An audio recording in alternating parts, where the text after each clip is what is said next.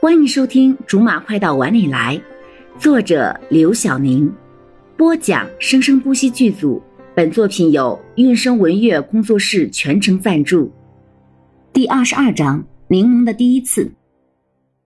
见两个人都没有动静了，柠檬满意的笑了一下：“你俩给我开心点儿，今天可是帮我庆祝人生中很重要的一个第一次。”算了算了，这个你拿着吧。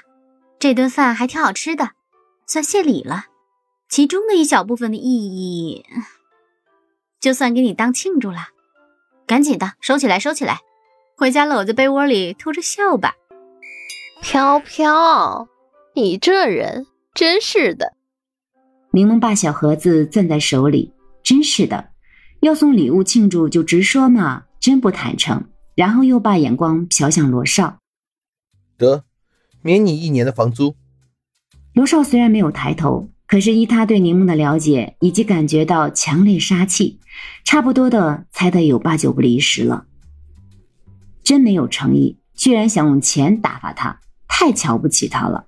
不过他怎么知道自己就吃这一套的？啊，真香！哎呀，之后的工作里，所有手续上的事情都出乎意料的简单，根本就不用上诉。而且和解的条件也都谈得很妥。等到柠檬带着宋永明去签了合同的时候，因为他完全不懂这些法律上的事情，所以全程就只好跟在柠檬的身后，听着柠檬说什么他就做什么，比平时倒是安静了不少。对于这一点，柠檬还是相当庆幸的。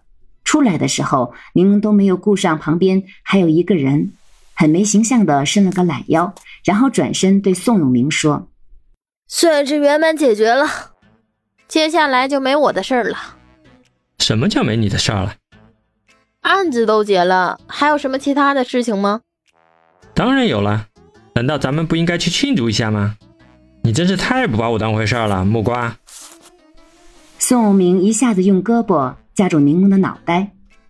咱们俩有什么可庆祝的？他只想赶快离开这个死小孩远点儿。省得被气死！你先松开我，我快不能呼吸了。你不是爷们吗？坚强点这点力度对你来说算什么？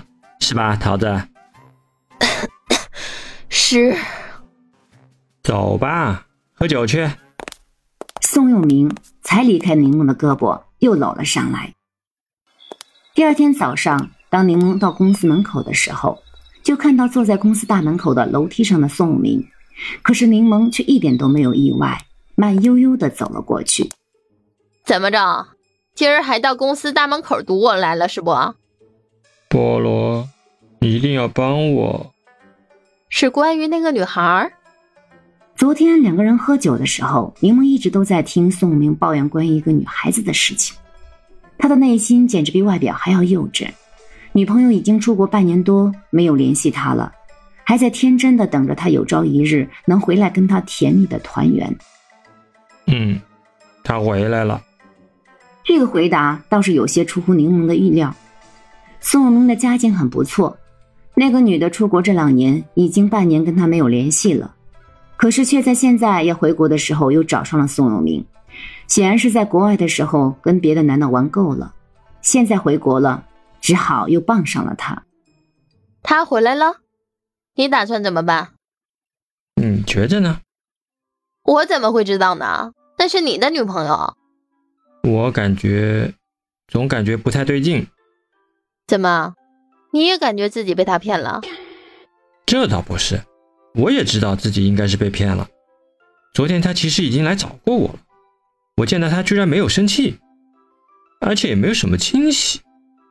对他没有感觉了？你怎么知道的？宋永明惊奇的看着柠檬。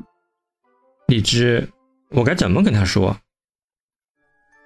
好了，以上就是我们播讲的本章的全部内容，感谢您的收听，我们下集不见不散。